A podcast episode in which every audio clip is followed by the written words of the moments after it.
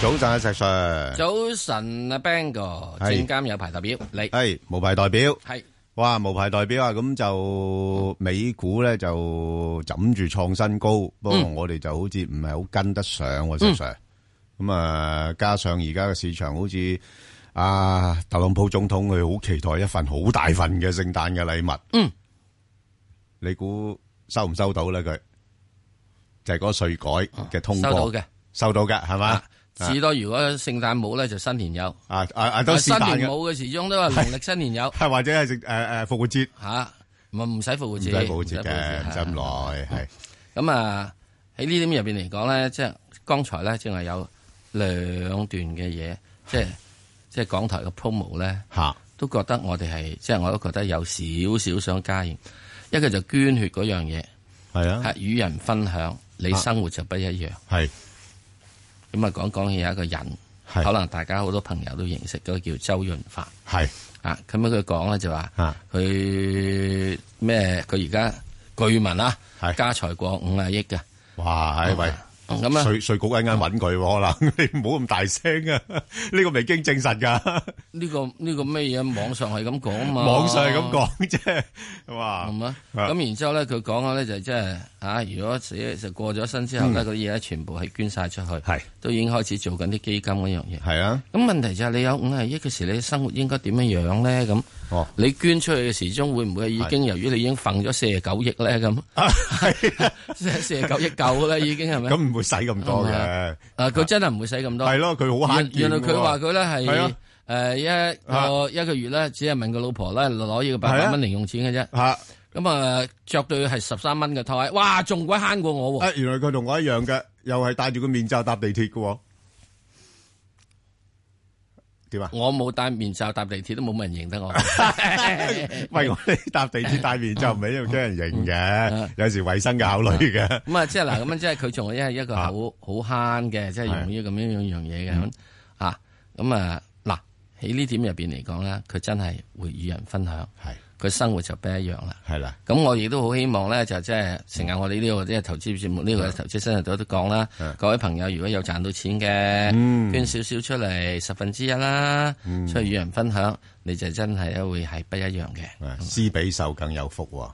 對啦，啊，所以啊啊啊啊石 Sir，我都覺得你真係好有福氣嚇，因為福在個肚腩啊！你唔係啊，因為你成日都 即係有有捐獻啊 嘛。係嗱啊，咁我即係捐獻即係捐獻俾呢個啊香港港交所輸咗俾人哋啊唔嘛。係，你嗰啲酒啊，嗰啲茶葉啊，嗰啲咁，喂，嗰啲花膠真係靚嘢嚟喎，我見到大大嚿。啊，咁上下唔係大大舊佬 嘅，我喺我而家咁唔識㗎我唔識㗎咦呀真係係啊好啊喂咁嗱，即係咁樣啦。無論點好咧，即係係大家咧覺得做一樣嘢就係好簡單係，誒揾錢亦都重要。係啦咁之但係咧，同我一齊分享係分享亦都係啦好重要嘅，係嘛一係你就會咁樣啦。好啊，咁啊，所以你話講緊哇個市點解咩嘢咧？其實好簡單，係。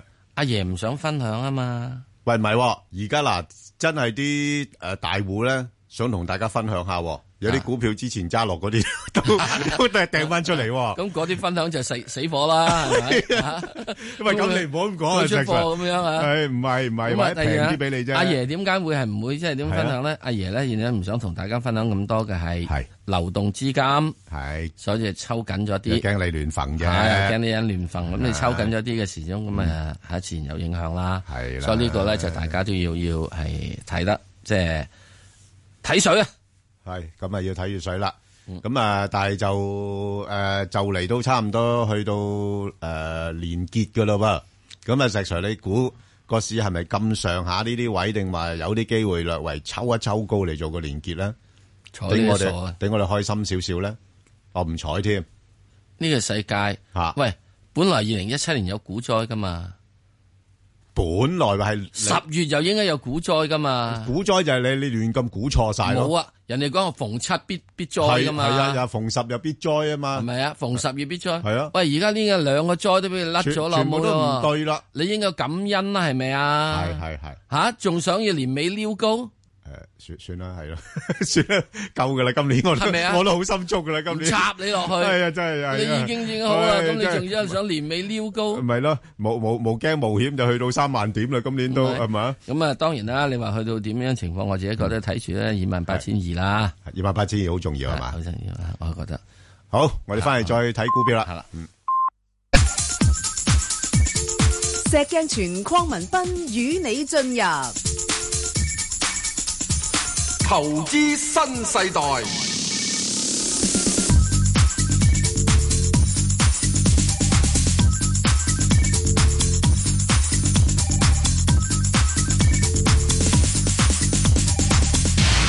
好啦，石 Sir，因為今日啲 number 真係多嘅，咁我哋嗱嗱聲請嚟阿李生吓嗰隻聖係聖誕中買匯豐啊，睇係咪？啊，早晨，係啊早晨，早早晨晨，早晨，係係一個人嚟啊，祝你哋好，係係多謝我係想問下隻五號啦，因為我就屋企人咧就買啊，就喺高位嗰只啊，即八十零蚊就買咗啊匯豐，同埋佢仲係買咗啲啊啊啊，即係嗰啲係槓桿嗰啲。 Accumulator 係咪啊嗰啲係啊係啊咁所 accumulator？以而家都係比較驚啲，因為呢幾日就係即係回落咗。咁而家因為佢嗰個咧啊收回價就係七十，係係七十啊即六蚊嘅。我想問下，而家睇下係可以哦，七十六即係點樣蚊做。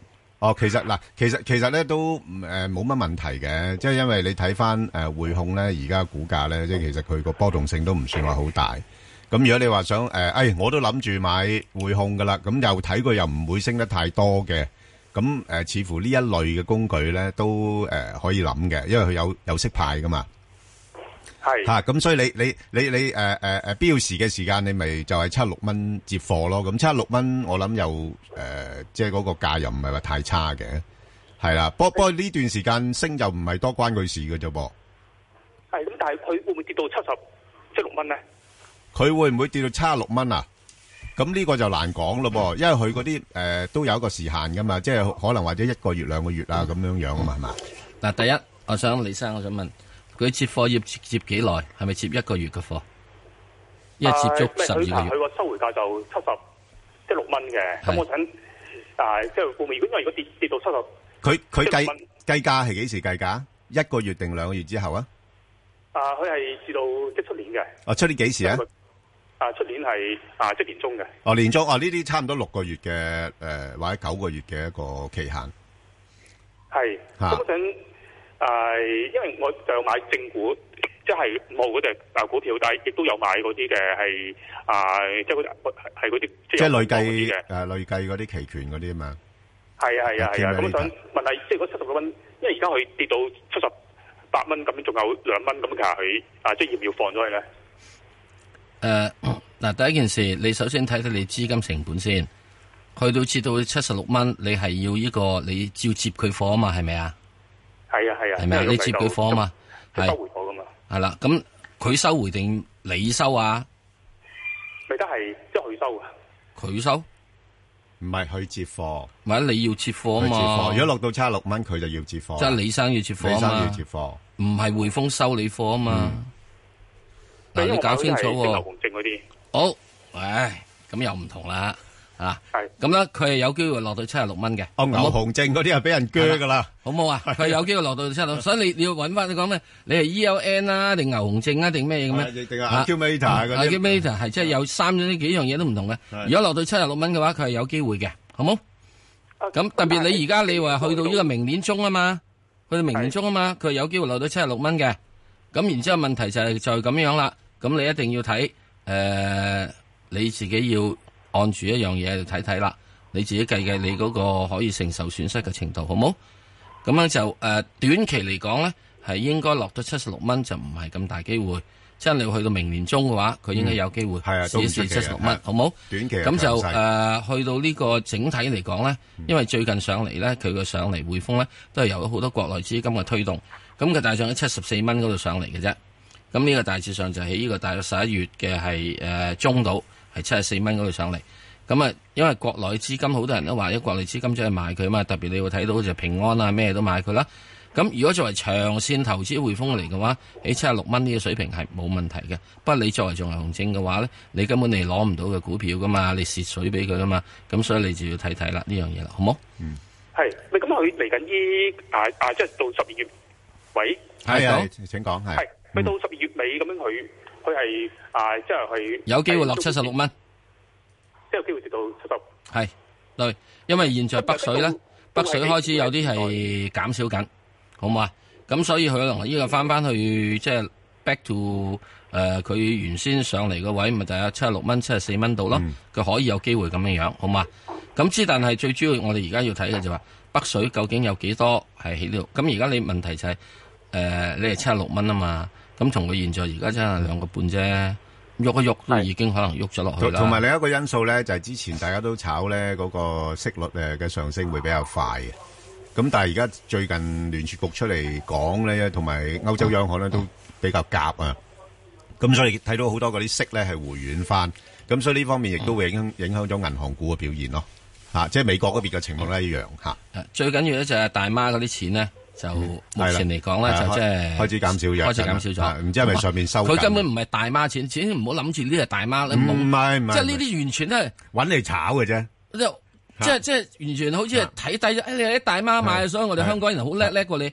大佬平保去買你匯豐係啊啊，平保係大媽定你大哥啊？冇錯係咪啊係啊係啊？嗯所以而家當佢哋啲錢係開始會少咗落嚟嘅話咧，咁當然咧，平保會去咩情況之下再繼續增持匯豐咧？嗯我覺得平保係繼續會持續去增持匯豐，唔至於五個 percent 嘅，嗯佢應該仲會多啲嘅。咁之但係問題就係你短線嚟講。佢會咪落七十六蚊？你問緊係呢個問題嘅話但係佢都唔心急啊我覺得係有機會。平咁佢平保要都如唔需要果落嚟嘅心急啊話，點解佢做咩係唔嘛肯落嚟買啫？係啦佢唔係要嚟炒係嘛，係啊，唔係佢投資啊嘛，啱位好先嘛咪買咯。嗯所以咧，你呢個誒需要有啲啲擔心嘅就係係咁啦樣啦，，好嘛好。好好，多謝你。好，好好啦，我哋再聽電話啦。嗯係，係係黎生，好，係你好，你好，喂，喂，系咪我啊？係係啊，啊你啊，係啊係，你啊請你啊講。系早晨啊，兩位，早晨 hello，係係早晨，係係細 Sir 啊，係請講。我想問下你嘅信宇光學咧，哦我冇信宇，光學喎，唔係啊，我有啊，啊啊，好我有請兩講。手啊，就誒平均就一百廿三蚊度啊，啊咁而家使唔使止蝕啊？信宇光學幾多啊？幾號 number？係二三八二，二三二三八二，好嗱，誒你有兩手，咁係然之後你問下使唔使指示？你因你平均係幾多？一百廿幾買係咪啊？一二三，一二三，誒冇法子啦，唔好誒，即係第一件事咧，你係我會覺得吓，佢跌幅未完住，跌幅未完住，咁誒、呃即係以後買唔買得係應該買得嘅，上翻你一二三嘅話咧，係需要多啲時間。咁我會覺得你係誒、呃要等等啦。如果你可以，我如果係再做嘅咧，我一定會係而家就禮拜一就走鬼咗佢，咁然之後再跟住咧就睇下一路睇睇睇住睇住，即係等佢有見到有轉好跡象，先至會係去買翻佢。我現在睇唔到佢有個轉好跡象，喺技術走勢上啊，咁咁好冇溝貨？唔係夠，因為點解咧？首先第一件事一定要明白，信宇光學而家嘅係 P E 幾高啊？七十三倍，息率幾多啊？點三厘，點溝啊？係咪啊？我嘅我嘅嘢咧，就先講就係 P E 咧係十五倍到，息率咧有三點幾厘，咁就有得諗下。咁佢而家講緊係講個股價上嚟啊嘛。首先第一件事，好多人佢認為佢就話啊，佢光學嘅時之中咧係一個等等等等等樣嘢。咁只係問題係係未來我哋真係要好多呢咁嘅鏡頭嘅。即係我想請問，係咪淨係佢做咧？有冇其他人做咧？咁佢競爭性將會點樣咧？係咪啊？咁喺呢點就誒、呃有個嘢係我會覺得之前嘅時候啲人憧憬得比較多少少咯，哦，咁如果唔想走嚟走去，即係揸住都都得可以，嘅，都得嘅，咪算數揸住佢咯。哦，等即係等要等長啲時間係長咁啲樣時間咯，係咪啊？嚇，哦因為最主要就係呢個世界一樣嘢，嗰、個競爭嚟得好快脆嘅。阿 Bill Gates 嗱，呢個你一定大家要信佢啦，喺資訊界。佢話啲嘢啊，如果有得五年你揾發達啦，你唔變唔變身啊，啲人就會食你噶啦。而家啲好多嘅產品嘅周期係講緊六個月啫。喂，細 Sir，咁你睇會會跌到咩位度啊？我今次睇，我唔知道會跌落邊個位，我最主要睇住佢唔好跌穿二百八十二萬八千二。啊，就係咁樣啦，因為我而家唔完全唔知道啲水係有幾多嚟嘅，好嘛？咁即係最主要就係、即係而家所有其實其實大家會睇個誒、呃股票市場，股票市場咩？係資金驅動，資金驅動係又靠咩？第一靠個心，第二一靠息。咁呢兩樣嘢，咁而家個心不在，點解？因為息升年尾，大家捻緊，咁所以咪爭緊呢啲啦，就係咁啦。咁過咗之後，過一年之後會唔會再好啲啊？係過一年之後再算啦，係嘛？阿爺仲要開呢個咩噶嘛？經濟會議噶嘛？開完經濟會議之後先再諗諗啦。不過我唔使開，我都知道啦，梗係講啊，捻捻捻，去槓桿，去槓桿，去槓桿。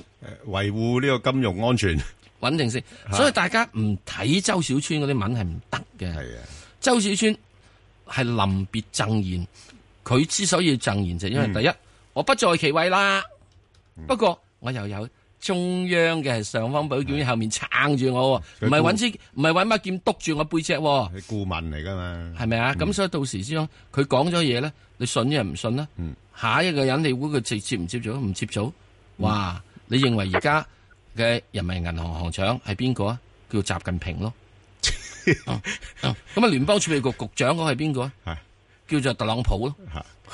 即係局長個老細應該 唔咁係講， 咯，所以我係講得中好清央行楚，長個 老細。係咪啊？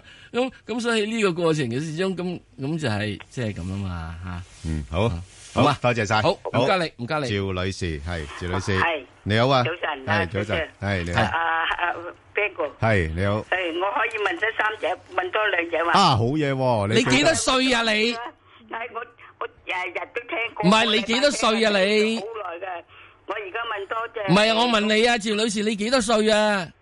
好好快啊！唉，我 好多幾多歲啊？嚇幾多歲啊？我問你唔你好問人哋年齡啦，細一 Sir，九尷一尬九。七誒一九七二。 哎呀，哎呀，真係直入啊！你先睇啊嗱，所以佢 完全啊嗱，話俾你知啊，阿趙女士幾鬼精靈啊，絕對冇老人痴呆係，係，19 72係。啊！好，我誒我誒問多誒個嗰個。你問啦誒你問誒四九四香香港香港興興業係嘛？香港興業即係十四，港四百零。唔係，啊四百480零，啊。哦啊，嗯借股埋嗰個長江基建一零三一零300三八，係。好。咁第一隻就係494啊，係嘛？係啊，係一隻係啦，你第一隻。買咗定冇啊？你係咪揸咗好耐呢？494係真佢我三十三蚊賣咗佢，啊咁我十七蚊買翻佢都冇哦冇冇喂，蝕你-錯。你-你-你都算好彩啊，佢最近都肯用啊努力呢去搞啲嘢啊，谷一谷個股價。如果唔係，你都知道前嗰排死氣沉沉。係啊，Dạ. 三個幾啊，跌啊，咗三個幾。啊，三個幾啊嘛，而家好少少啦，用返啲絕招啊，即係知道你哋鍾意派息啊，賣咁啲嘢，派返啲息俾你哋。不過我哋嘅睇法呢，就係嗰個消息呢，就股價，呃，星期五嗰個升幅已經大致上反映咗㗎啦。係啊，因為佢賣咗嗰啲嘢呢，就要睇佢本業嗰個未來個增長性。哦，情況啦嘛。咁但係個本業你都知道難做㗎啦，係咪？啊啊，咁所以我哋唔會期望好多咯。咁你所可能或者你都要睇睇誒高位會唔會或者換下馬咁樣樣咯。我想換馬，我想話係補翻多少咁落去好唔好咧？唔好補，再買佢啊唔可以起，唔可以呢個位補，再買就唔可以呢個無位補謂啦。唔可以呢個位補，係啊我若然你要位補嘅話，你去等佢三個四先啦。係啊，我估我哋估佢都唔會話頂得幾耐嘅股價，即係興奮多一一陣嘅啫，係啦，啲人係。啊，我就驚住啦，就係係啊，咁你唔好補啦，你算啦。你如果你你你反而你誒你覺得好嘅，你咪繼續揸住先咯，係嘛？收埋佢個特別股息咯，係嘛我？就收咗特別股息，我就賣咗佢嘅啦。係啦，就賣咗佢啦，係啦啊。唔好諗住特別股息賣咗佢係啊啊！特別股息之前一兩日好賣係啦，啦佢。反映咗就已經反映咗啦嘛，所以你睇住個價位嚟做啦，好係嘛嘛，好嘛？係啊。好，咁啊，另外就四八零嗰啲就诶冇乜特別噶啦，呢間公司就 吓喐隻硬啊，唔喐嘅，诶唔喐 嘅，跌嘅，係啊跌跌住有份喎，係啊係係跌咗吓呢四升咗四百幾點佢都唔喐嘅，诶佢 唯一诶個好處咧就係個資產折讓大，係係啦要喐咩大啊？若果啊我揸咗十幾年嘅啦，我當佢冇咗嘅啦，我真係。 喂，咁你你睇下佢會唔會私有化咗佢？啊！ 啊，佢佢佢近時有間美美咩美美利咪私有化咯，係啦係啦，嗰度嗰時候我買嘅啦，你有幾耐啊陰公？系啦，所以暫時嚟講冇冇噶啦，你诶唯有就揸住佢啦，如果唔係咪換馬咯，係啦，佢冇乜我嘢真係想。換馬，系换马啦，冇咩特別表現噶啦，係啦，好嘛，好冇咩新樓盤推出嚟，好嘛，咁啊，石 Sir 你搭埋佢嗰只一零三八啦，長基建，嗯，誒一零三咪時都係咁樣啦，都係即係打橫行啊，即係等等樣嘢啊，諸如此類噶啦。咁喺呢個嘅係七十蚊度上面咧，應該有啲阻力。咁然之後再跟住喺下面咧，就暫時係睇住咧，都係睇住呢個係五啊八蚊度。咁、我覺得佢開始咧喺七十八蚊嗰度咧，即係七十幾蚊嗰度已經開始係做緊個頂，係有少少機會回落嚟。咁啊，又暫時係暫時又唔會落得好多嘅，咁啊可能會落翻去大約係呢個咩咧？大約係即係去到即係可能係喺誒呃六十五至到去五啊九之間，我屌跌四五蚊就咗啦。係啦，跌四五蚊到，係啦，好嘛？咁啊跌四五蚊到，咁跌四五蚊到嘅時鐘咧，咁啊冇乜問題嘅，佢又會即係呃係誒頂翻住佢上翻去，因為佢最主要嘅息口咧誒、係有少少息口啦，三厘四，咁啊三厘四咧以往咧就誒比較幾好嘅，即係而家開始呢個加息周期入邊咧，三厘幾嘅息口咧已經係即係誒比較上面好普通啦開始，好嘛？咁所以點解佢嘅價格咧亦都企唔穩，咁就開始落翻啲落去嚇。好多謝你啊，好，石唔 Sir 好咁講，唔好咁講。 OK，好，真係，嘿，好，好，你諗諗啦，好，好，諗諗。好，啊，麥小姐，係，麥小姐，誒你好啊，你好啊，你好誒早晨啊，早晨誒 Ben 哥，石 Sir，係我係你好想問下，我係咪可以問三隻？冇噃，你之前嘅啊影位好精靈的，一九七二年出世的女士， 哈哈，問咗啦。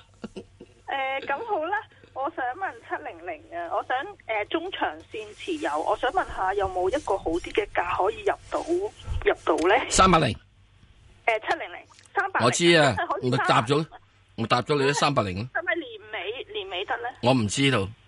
唔知道，啊即係將會有機會總之我認為佢可能會去三百零誒，呃會去到三百零啊，即係只要我等。啊。我之前嘅時啲人估佢咧去三六零嘅，咁佢去唔到三六零，佢去咗咧三六幾字頭啫，三六五啫，好係嘛啊？ 係係啊，嘛？咁咧即係再跟住之後咧，我會覺得佢再落去嗰鋪咧，就落唔到去三六零嘅。如果落到三六零嘅話，就真係，唉，該會咯，會跌得好緊要係咪？係啦，咁啊會點？咁我會覺得係可以考慮一隻一個三百零一轉。咁啊三百零一轉嘅時鐘咧，你就會希希望上面咧，你一定要比較睇得緊一啲。咁啊，三百零一轉嘅時候，你上面咧就望翻佢可能四百蚊或者四百蚊國外。下面如果佢到三六零穿咗嘅話，唔係三六零穿過啊，係應該係三六五穿咗啊，你就要即係走頭。誒、哦，即係就算我中長線都要走啊，係咪呃呢、個世界有樣嘢嘅，匯豐咧 曾經去過一隻三百蚊，跟住分拆去咗之後，最緊跌翻落去呢係三十三蚊，再跟住之後一彈翻上嚟咧，而家大約係八十幾蚊、七十幾蚊。咁我想請問你，呢件事件嘅發生都只不過係好短嘅啫，由一九九零年到現在，咁啊只不過都係廿年嘅光景。咁你想揸一個匯豐係揸廿年定三十年呢？都中間有一個咁大嘅起伏波動，咁你話中間走唔走呢？哦， 哈哈，係咪啊？所以我哋講緊個中長線嘅話呢，係冇錯，我哋俾佢陪住佢去睇，只係一個嘅係中間入邊，你睇匯豐呢個波動，人人都話匯豐以前係咪話揸住個揸住長線㗎？係啊，係哦咪啊？咁啊咁樣咯嚇。咁中間嘅過程，如果你揾到哇，由三百蚊落翻去三十三蚊，三百蚊仲係未誒嗰陣時之後咧，仲未分拆嘅喎。分拆咗之後嘅時鐘，我哋真係咪百零蚊，咁又再去翻成三百蚊，又再落翻去呢個三十三蚊，再上翻嚟。我問你中間嗰、個心路歷程，哇！真係 係咪啊？所以咧喺呢個情況之中，唔係話我要中長線，就叫死揸死揸死揸。係特別係一個騰訊，佢係一個科技股。科技股我正話之前都講過，標基話你五年唔變身呢，就有人嚟食你嗰份嘢噶啦。誒食嘅意思係咩啊？即係收。譬如佢已經就轉咗佢一個啊，主要係以遊戲為主啊，同 WeChat 啊等等樣嘢。咁啊，亦都開始佢要搞呢、個有啲物流啊呢個樣嘢。阿里巴巴唔做咩？京東唔做咩？你遊戲嘅話，其他好啲咩咩咩其他嗰啲咁嘅誒金山軟件乜乜都唔做咩？點鬼知邊個做出嚟一隻嘢唔係叫王者榮耀，叫做係宇宙的榮耀？點搞啊？係咪啊？嗯，好啊，係。 OK，好啊，好，好。多謝你。好啊，唔該晒。好，啊，洪小姐，係，洪小姐，啊，係啊，我想問誒呃二三一八平係，保呃嘅點啊？問乜嘢呢？呃誒咩價位可以入咯？誒，我諗落返去大概七十二、七十三嗰邊咁上下啦，穩陣啲啊，係。吓穩陣同埋咧，啲。我想問阿石 Sir 咧，頭先嗯佢講，如果穿咗二萬八千二咧，會落到咩位咧？哇！我只係而家開始，今日要講啲嚇人嘅位噶咯 嗯喎，二萬六二萬六。係。嗯咁如果入咗咪好危險咯？我哋哦唔會好危險嘅，咁你你都係搏搏下嘅啫冇問題呢嘅。啲嘢係嗱，啊呢個世界有一樣係嘢啊，我想請問你，你現在而家身處何方啊？嗯，喺屋企，喺街，係係咪？喺街係咪啊？我喺喺街屋，企喺屋企，喺屋企。咁我想請問你，你喺一出街門口時，你會有機會今日行去六合彩嘅時買張六合彩中咗啊啦？係咪啊？我哋冇人知道呢樣嘢，點解咧？因為好多事物咧喺度發展緊，好多事物喺度發展緊。咁你話佢唔會落到去咁多樣嘢咧？因為第一件事，誒、最主要就係話大家，即係我我之前我今日點樣講話？誒、好多時個市咧，佢自己本身本身無常，嗯，菩提本無樹，嗯，明鏡亦非台，嗯，不過我哋心上有塵 埃。咁於是又睇三萬八，又睇二萬八，又睇二萬六，嗯啊係咁啫嘛。之但大家時呢個叫共業，我叫做股票市場係一個共業，大家你好我好，嗯你差我差，嗯係會 overshoot 嘅，嗯好多嘢會即係經常係超突嘅。好嘅時咧，好好好好好，好到你唔信；衰嘅時咧會衰衰衰衰衰，衰到你又唔信。咁我哋作為咗個人嘅持平嘅話，我自己覺得恒生指數應該喺二萬八咧，係一個即係誒，我認為喺目前而家可見都正常嘅嘅利率水平、係資咯金水平係啊同埋誒呢個嘅誒嘢嘅盈利嘅水平係咧啊，係一個合理嘅位嚟係嘅同埋你而家嘅估值啊，各方面啊係啦嗯計，亦都唔係話太貴，係啦啊，。咁之但係咧，喺個別啲股票咧係貴嘅。嗯，係啦。嗱，咁平我平保都唔算嘅。我想問一問啊啊啊诶，洪小姐咧，你大概諗住幾多錢買啊？如果自己嗯，吓，啊睇即係聽你哋嘅意見啦，因為而家上上落落好其其實其實好難好嘅。啊好犀利。即係我都我唔知哋嘅點樣意見捉誒個位誒好難嘅，即係譬如好似我自己買股票咁講啦，有時我都未必一定話係最低位買嘅，即係只係你自己覺得買咗嗰只股票，你揸住佢，你對佢有冇信心咧？咁呢個先最關鍵嘅。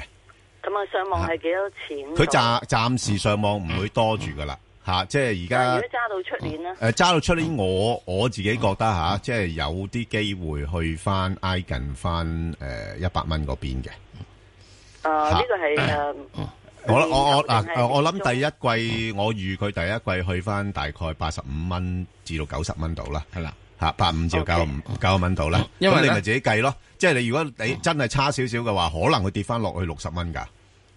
嗱，因為有係一啦樣嘢咧，大家要睇嘅咧就係平保有一個嘢女微價，嗰個係啊叫係金交所、陸金所六。金所，美價啊唔止咁，仲有個好醫生陸續有啊嚟，即係仲會有咧收好多呢啲咁嘅 聘禮 嘅，係啊好嘛？咁之但係問題就係佢做慢咗，係佢做慢咗，係，佢有唔時係好似有騰程序訊咁有樣樣，程序嘅啱啱去到呢樣啊嘢騰做訊，都想一次過推晒出嚟㗎，不過係咪佢啊諗住逐步因為咧逐步嚟緊二零一八年資金係比較緊缺。會㗎會㗎係啊，嗯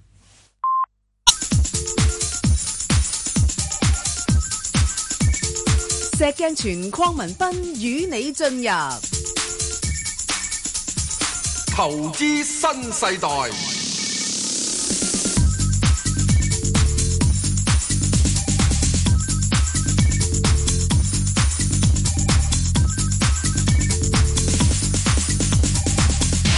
好，誒有樣要更正更正。係啊，我哋我哋再繼續數下手指之後咧，係啊原來正話揾到問平安嗰位洪小姐係啊，佢原來心水真係清可以問三隻嘅。係啊。因為點解咧？因為之前嗰位一九七二年出生嗰位嘅女士啦吓，咁年輕女士咧，佢係問咗三隻啊嘛，係啊佢問咗三隻啊，係啊佢係自己本身一隻啊嘛，麥麥小小姐姐啊問咗嗰位佢一隻啊嘛麥小姐，咁跟住之後就有呢個咩噶嘛，佢係啊另外再跟住之前有四隻未問係啊啊係嘛啊，咁所以再跟住嚟咧，佢應該有，不過算啦，好唔好啊？係即係我老人痴呆係咗啦，，算啦，唉唔緊要啦，唔算啦緊要啦，都一樣嘅啫，一樣啦係好嘛下次再打電好話入嚟捧下我哋場好啦啦。，好，好，兩梁位女士，士係梁女士，梁女士石 Sir 聽過，阿係你你好好，係啊，點？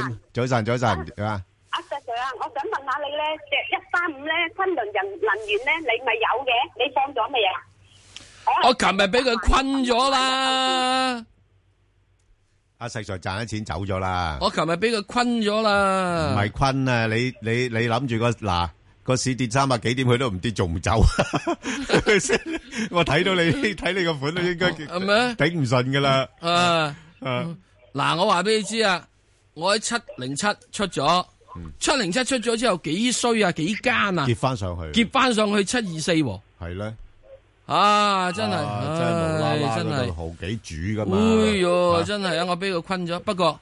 唔算啦，算算啦。你你你嗱個市如果再落去，咪又落翻嚟，再等啦，係啦，冇冇啊所我謂等啦，翻落嚟啦，係啦，好啦，咁啊，阿嗱石 Sir 出咗啦，咁即係代表短期可能即係咁啦。當然然啦，佢都會問呢個問題。有啲嗯我嘅壓力擔心咧就係在於咩咧？第一，佢喺呢個係誒七個三度咧係有阻力嘅，係好冇？七個三度有阻力。咁然之後再跟住佢落翻嚟之後咧，我會好驚佢一跌穿咗，大致上係呢個係七蚊度。七係蚊到嘅時候，咁就佢會落翻落啲啦，可可能會落啊得六個急九啲啦啊咩係嘢？咁佢落翻嚟之後，去翻六個九咩嘢？呢啲需唔需要去擔心咧？我又覺得我又唔需要擔心住嘅喎。你諗住我再入翻你佢諗住咩位買翻佢咧？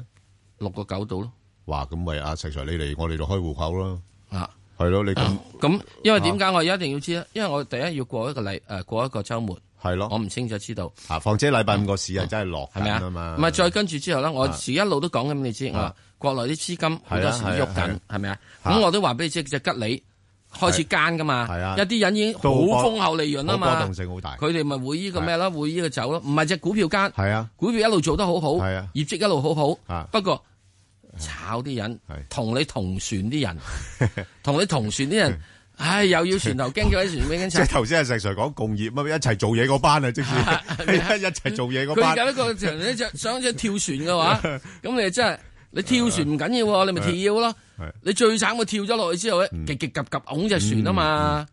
喂，咁咁啊，石 Sir，我覺得咧，昆侖呢排嗰個勢都係唔算話好勁咯，唔算好勁。係咯，你見到慢慢牛啊牛啊咁嗯啊，咁之上但如果你喺六個幾入咧，係咯，咁啊上嚟呢啲又咁幾好就啊差唔多啦。啊又幾好啊，係咪計啊計數啊，嗯咁點解昆侖能源我會睇佢咧？即係我亦都講講嘅情況，因為始終呢個國家嘢，又唔夠氣咧，你而家全世界你都全部唔夠氣唔。夠氣啊，咁然之後國家如果要俾你嘅時鐘咁啊有一樣嘢，咁啊最主要點解我亦都要覺得我哋出嗱，亦都要講講嗯河北誒政府出邊呢，而家最緊北方唔係好夠氣啊嘛，係咯，河北政府出邊呢，啊出咗六個不準，係六個不準你都知道嗯唔準咩，啊唔準加價，唔準呢個囤積，唔準唔俾氣，唔準乜，唔準物。係總之佢哋就打到你 嘔泡啊！總之要呢個為國捐軀，哇！第先你聽講講賺咗啲嘔翻出嚟，咁咪死俾你睇，個國企係咁嘅喎，係咪啊？最主要係呢樣嘢。但係有時養肥你嘅會係係啊，嗯咁之但係我亦都之前我覺得佢會好嘅點咧，就因為你而家特朗普同佢簽咗咧嗰度九啖氣咧係，你點輸過嚟？係始終你都係揾國企接噶啦，冇理由彈咗入民企噶係啦，係咪啊啱就係咁樣啦，好，好唔我好？哋再聽電話啦，好阿李小姐，啊唔係阿何誒何何太太何何太太先先何太先何係太咁係就謝 Sir 跟佢兩你位。好好係係咁你好誒，即係話你話誒仲可以又多一隻，咁我可唔可以問㗎？唔好啦，而家而家哦咁我哋好啦會即係太過如如果唔係頭先嗰位小姐會好激氣，係啦係啦係啦，好嘛，好好好唔該， sorry 多謝你，多謝你，多謝你，好好好。咁啊誒，我想問咧，就係嗰隻二八零零嘅。嗯。咁嗱誒，好多專家都講啦，咁因為你舊年升得太多啦，嗰個恆指。嗯咁如果佢話量度個升幅咧，我就聽過有一位講過就話由高位會回落三分一。咁如果三分一咪即係挨運二千七，或者好似阿石 Sir 講話會二千六百點嘅。嗯。咁咁佢又話誒出年咧就會上望三萬四，有啲又話三萬二。咁呢兩隻升幅咧，我就諗住揸一年嘅。嗯。咁如果我買咧，就誒係邊個位買，同埋會唔會話真係可以上破三萬四或者三萬五咧？誒，多謝石 Sir。啊，我覺得就暫時嚟講咧，就即係誒唔需要買住咯，唔急於住咯，好唔好啊？即係等係佢係等佢即係即係等佢呢個係誒，因為喺呢個過程入邊咧，我覺得錢係收緊翻嚟啊，即係即係縮縮緊水啊。咁縮緊水嘅時咧，錢自呢個股票走出嚟嘅話，人好多人要計數咩嘢，咁你就會睇到啦。我就會覺得我另外等一等，嗯誒、等一咁係等。邊個位？我諗住如果係都係通常你哋都係建議我哋分兩次啦。啊咁、誒如果係第一次，我應該邊個位？嗯嗱，我會覺得，第我二次邊個位會覺得，我現在咧，我真係仍然係俾唔到位你，因為點解哦？即即即個收緊落嚟之中咧，嗯我真係唔知佢去到幾時咧，係即係誒再翻放翻水嘅，要睇中央政策。咁我估計個中央政策咧，去到點咧？要明年大約係即係一月中度啦。即係特別你要過完個春節假期，咁理論上咧，國內嘅呢個係惠普金融即係誒定向放準嗰樣嘢，就開始放噶啦。系啊，但系新年又緊張翻啲咁多咯，會啊有啊啊咁即係喺呢點入邊嚟講，佢會即係放咗出嚟之後啦，咁就佢就會係誒又會多翻啲錢出嚟做嘅，好嘛？咁另外咧，亦都要我哋要考慮，當阿爺現在對於個樓市打壓多咗啊，啲樓市嘅錢咧，嗯佢會擠去邊度？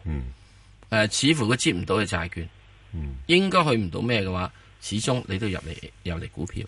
啊咁何若太然一入咧，咁就好我啲。想問一問你咧，其實你諗住買二八零零咧，係諗住我嚟诶較長線投資啊，定話我哋炒上落㗎？诶、即係起碼都揸一年以上咯。嗯揸一即年係以你上政府咧，你因為嚇啊都係太難炒長，即係我都係諗住跟學你嘅啫，Ben 哥。係咁就話誒、呃即係因為我諗住係買一隻，一係二八二八，一隻就二八零零。咁二八零零嗰個入門就好似低啲，嗯係啊係啊嗱你二八零誒二八二八咧，你哋就講話出年可能會啊加啲科技股。係啊係啊係啊，加啲民企。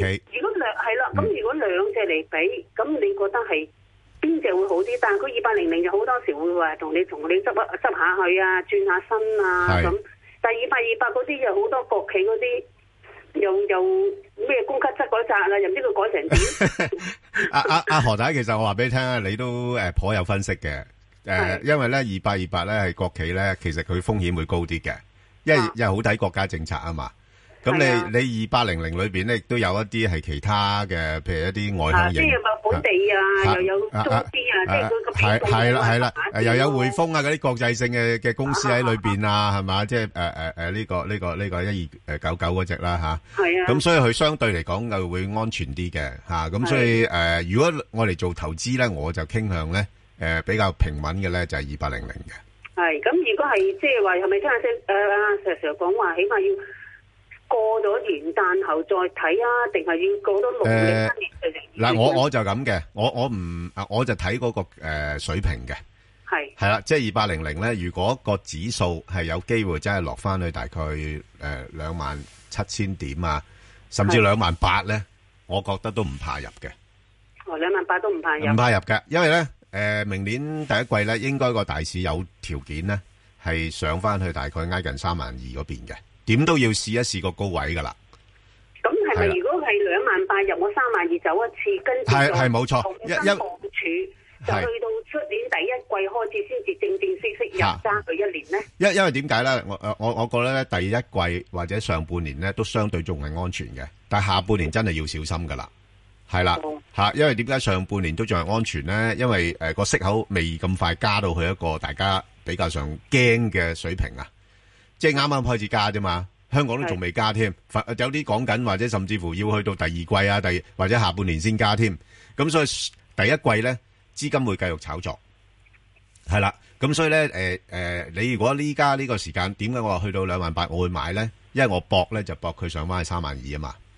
嗯。但系如果去到三萬二咧，就算數啦，就開始要減即啦係。唔好聽佢話三萬四啊，三萬五诶、嗰啲就唔唔听噶啦，我唔聽咁多嘢嘅，尤其是自己心中有數嘅。你你你，诶诶诶，誒梗係個市好嘅時候，啲人都會唱高啲啦。好似譬如诶呢個七零零之前，咪大家有五百有六百咁。即係我唔係話佢唔到啊，可能或者個市打係好似玩數輕咁。系啦，冇錯啦，咁即係诶自己诶个心目中有個價位定落嚟咯。係係。嗱，咁你就變咗好安定噶啦，你就唔會诶听人講下又攞攞攣啦，诶究竟信唔信佢好咧咁樣樣吓，哦，好好嘛好多謝？OK，晒兩位好唔使，啊好好多謝好，拜晒拜，好啊，李小姐係啊，早晨，兩位主持。早晨我想問呢，三八八港交所呢應該邊個位入呢？同埋我想問啊，啊主持，我想問誒、呃你哋知唔知道琴日個低位呢係咪有資金入咗？咁如果係呢，佢有冇機會短線上翻去二萬九千五嗰啲位呢？因為我琴日誒有啲誒、淡倉冇走到，哦，咁樣啊，我就係想唔知星期一發高開七十幾點，使唔使走咗去先？因為其實我係我我咁啱係嗰啲即係誒嗰啲高位嚟買加咗注啊，就係、诶嗱诶咁樣講，你诶暂时唔使太擔心住，因為咧诶如果睇翻港股喺 ADR 市場咧係有升幅嘅。係啊。不過你要留心咧，誒、誒，好、多時港股咧一跟美股升完之後咧，就碌翻落嚟嘅。原因係 A 股唔得，吓，因為今個月咧 A 股係唔得噶啦，因為咧解禁股規模好大，咁再加上咧就年底前呢啲資金比較緊緊缺啦，吓，咁所以咧就你要小心啦，即係如果你諗住淡倉嗰啲咧，你你唔適宜揸得太長住嘅，咁我就係星期一甚高開甚去走咗先，因為其實我嗰只係二萬唔係三萬零二百點殺嘅。三萬零二我百驚點。佢咧，即係二萬八千八，佢有資金入完咧，佢乒乒乓乓學你話事齋。佢佢雖然係今年去唔到三萬，你話出年會去三萬一啦嘛。咁我就係驚佢一路咁上翻去啊嘛。诶，冇咁快上翻去住嘅，吓冇咁快上翻去，所以咧，如果你話睇诶短期咧，禮拜一會高開，咁高開之後咧，又會壓一壓落嚟。不過呢排個市況會波動㗎，去去臨到年尾嘅話咧，有機會又結一結翻上去咁樣樣。嚇、啊咁我想問你話會誒落翻落嚟咩位？我要快啲走咗佢先呢？有冇機會落邊啲位我要走咗佢先呢？因為佢太快啦，我有時走唔你你你你诶，嗰啲衍生工具嗰啲，你真係要好短線。阿、阿石 Sir 會有經驗啲啊，吓、衍生工具你既係然如果睇唔緊嘅話，第一件事又唔好做。如果唔係嘅話，現在嘅話 set 定個位。系咯，因為左巴右巴喎，你諗下，快係啊，好快㗎。咁你而家只可以有一樣嘢就係話，你按照你可以承受嘅損失喺嗰度 set 定嘅位，因為做衍生工具一定有一樣嘢。嗱，我做衍生工具，我預住嗰注咧就蝕咗嘅。哦，咁樣樣㗎。係。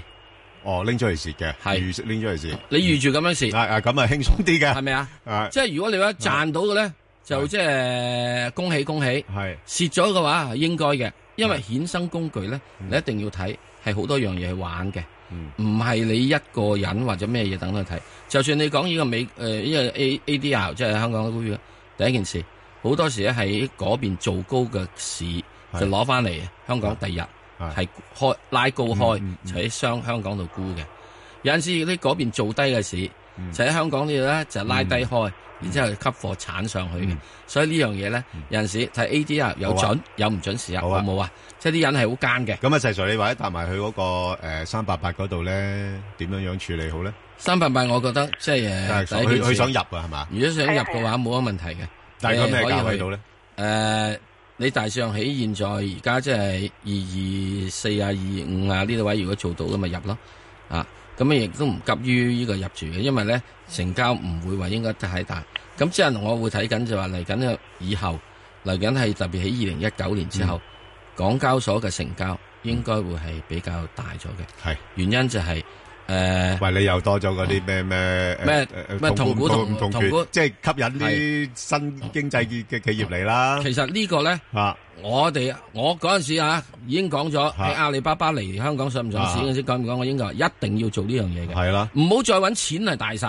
係，知識產權係一個重要嘅資產。係啊，唔好同我講錢係大晒。嗯你可以有錢冇腦。嗯，係 咪啊？人哋就係有腦冇錢，先至咁做。係即係你揾到嗱，馬雲咪係有腦冇錢咯。啊佢喺香港嚟嘅時成立間公司，早期係連二千蚊嗰個註冊費都冇㗎。嗯，哇咁慘㗎！係嗰個股仔外資嘅。係啊，啲血淚喎，真係血淚史喎。嗯咁嗰陣時嗯時而家因為佢嗰好煩惱啊！而家佢而家第二樣腦就係好煩惱。嗱，即係個情況之中咧，會睇得到就係樣樣點咧？你有腦係冇錢，嗯有錢冇腦。係。咁喺呢一方面入面嚟講，當我哋而家揾到嗰啲嘢好多咧，係有腦嘅人嚟到做，其實係等於入資金入咗嚟香港啫嘛。係啊。咁喺呢點入面嚟講，港交所以後嘅成交係將會大咗。好啊，好，好嘛，好多謝你。好，阿雷生聽埋雷生電話，要係快速。早係晨兩位，早晨，係係我想問恒基地產十二號噶，哦我未有貨噶，你未有貨啊？咦，呢排阿阿阿四叔诶，枕住诶，知道你哋唔夠貨喎，好似俾啲你哋使下喎。係咁咩價位可以入咧？請問咩價位可以入啊？即係如果你話诶落翻去大概四十六、四十七蚊，我諗都可以入嘅，相對安全嘅，係啦，好唔好啊？哦好好好係啦唔該晒即係暫時又冇乜嘢嗱，诶诶，地產股咧。誒、之前嗰日咧，即係禮拜四嗰日炒咧，又話香港冇加跟到加息啊嗰啲，咁大家都預咗香港唔會跟加息嘅啦，夾硬揾啲地產股炒上嚟嘅啫。第二日推翻晒落嚟係啊，咁又又又話啊啊，新地嗰個北角樓盤賣到五萬幾蚊一尺啊，咁咁啊，關其他地產商咩事咧？係嘛？咁所以咧，誒、暫時嚟講，佢升唔會升得好多住。你啊，如果買唔係唔得，大概落翻去即係四十六、四十七蚊度咧，就可以考慮咯。好，咁啊，另外一隻呢，就係，呃，好，咁啊，诶，快速之前咧，頭先我同阿石 Sir 都答過一隻好穩陣嘅股票，但係穩陣果龍啊，唔多喐嘅，揾就到係好多投資者就係真嘅， 係啊，冇錯，揾到佢震，即係震到，即係喂點解唔喐㗎？唔跟升嘅咁，就係呢個中國移動啦，九四一。咁如果大家有興趣嘅，就可以上翻去香港電台公共事務組嘅 Facebook 度睇睇，同埋留言問你哋心水股票啦。好啦，咁啊，阿石 Sir，而家誒有隻股票咧，就係呢個誒中國太平啊，九六六啊，呢個保險股啊，哇！之前都好犀利啊，曾經咧就升到去卅幾蚊啊，嗰啲咁嘅位，咁而家碌翻晒落嚟啦。咁啊點算呢？上得快，碌得快，啊，咁呢只個波動性都大嘅，咪即係啊保險股裏邊嚇。係好簡單嘅啫。咁你如果要睇佢嘅話，咁咪即係上上你去的，咪落翻嚟咯。嗯，咁我自己覺得佢裏面大致上去翻即係大約係廿五蚊度啦。係係之前個高位度嘅水平。係廿蚊度。嗯，OK，咁好啦，咁啊，另外一隻咧就係呢、個誒穩陣啲噶啦，就係、呢個七三七啦，合和公路。咁其實呢只咧，我哋過往都搭過噶啦，咁就誒、呃估值比較高嘅，不過就相信佢都會盡量維持翻一個比較好啲嘅派息俾啲投資者啦。咁誒、呃，暫時未有未公布業績住啦，咁所以呢排。如果市況調整咧，咁有啲資金咧暫時拍住啲錢喺呢只股份度嘅，因為相對穩定啊嘛。嗯咁但係就唔會有好大升幅住。咁如果要買嘅朋友咧，可以等佢落翻去大概我諗四個六、四個七附近啦。咁暫時睇升就真係唔升得好多啦，吓、即係都係去到五蚊度就停噶啦，吓、咁所以誒呢、段時間誒、呃、捕捉下啦，呢、個波幅。咁啊、另外一隻咧就係呢個建設銀行啊。嗯三九三九嘅食上，嗯，誒九三九嘅時鐘咧，暫時嚟講咧點咗月噶啦。嗯，點咗月就係喺上面七蚊，下面六個八。 OK，好簡單啫吓。咁、另外一隻咧就係呢個中國鐵建啦，一一八六。咁一一八六咧就呢排啲基建股咧真係好令人失望噶啦吓，因為就睇到嗰啲數據顯示啦，就基建嗰方面啊，固定資產投資個增長咧係放緩咗嘅。咁所以誒、呃你一一帶一路嗰啲咧又冇咁快能夠推展，咁所以落到呢啲位九蚊度咧就守住嘅。咁啊，你話再跌多啲咁多誒有機會㗎，咁啊落到去八個八啦。咁暫時上面睇咧，真係缺乏誒、呃真係誒、呃缺乏啲好消息嘅話咧，咁誒上邊都唔多噶啦，咁啊都係上翻去九個半、九個六咁樣樣，咁即係介乎呢個幅度裏邊度上落啦，短期。好，另外一隻咧就係呢、個嗯九倉啊，石 Sir 四號，嗯嗯，咁啊四號嘅時之中係有好多隱藏資產嘅。嗯，咁啊隱藏資產佢曾經喺度時鐘即係轉嚟轉去嗰啲嘢。佢而家都包裝咗啦，啊，包裝咗啦，咁嗯包裝咗之後嘅時咧，咁就即係冇乜所謂嘅。包裝完咗之後，呢啲嘢咧係即係我話呢啲嘅股票啦係嚇啊，即係老牌藍籌，係啊，完全 over research 嘅，係係乜嘢價都好咧，哦， 你都俾人哋係哦即係啊透明過唔透明噶啦。梗係啦，咁你就按照住呢即係即係呢啲目前呢啲咁嘅市價，咁嚟到即係買賣咁就得噶啦。咁你會睇翻點咧？喺佢嗱，我覺得咧喺一年嘅低位附係近買佢，好就搏佢一年嘅高位附近出佢。好，好啦，咁另外一隻咧就係江銅啦。咁啊，江銅就誒暫時最近冇乜特別消息啦。咁啊，不過就佢誒今年個業績咧啊，應該就冇乜問題噶啦，因為上半年嗰個盈利咧已經係超出半年嘅盈利已經超出咗上一年嗰個盈利噶啦。咁啊誒個估值會落翻低啲啦，啊十三十四倍度啦。咁啊，可以喺翻挨近翻啊十一蚊附近啊買嘅。咁但係暫時上面十二蚊又好似有阻力，咁可以喺十一、十二呢度咧係買賣啦。咁另外一隻咧就係呢、個誒、呃人壽啊，二六二八石 Sir，嗯，佢啊慢過呢、個誒、呃平保好多喎，係點算？誒呃要預備佢即係慢過時咧，原因就係因為佢嗰、個嗯誒喺、即係所謂嘅金融科技方面嗰樣嘢做得唔係咁多。咁之但係佢喺一個好多嘅人壽產品方面咧，誒、嗯將會我會覺得佢會日後會推出比較多少少嘢嘅。係誒唔可以太睇小佢嘅嘢，因為始終你都明白，啊因為佢呢俾個係一個人睇少咗好耐國企。呢個係一個國 企，係啊都要呢個係一個谷返國企起佢㗎。國企嘅時鐘，啊阿爺咧一定要睇啊大 lot 大 lot 嘅資金咧係，都係俾自己有管理好啲嘅。係噶，系噶，吓都都系比較可靠啲，嚇我覺得社保啊乜成嗰啲嘢係啦係啦，有得喐啊嘛係。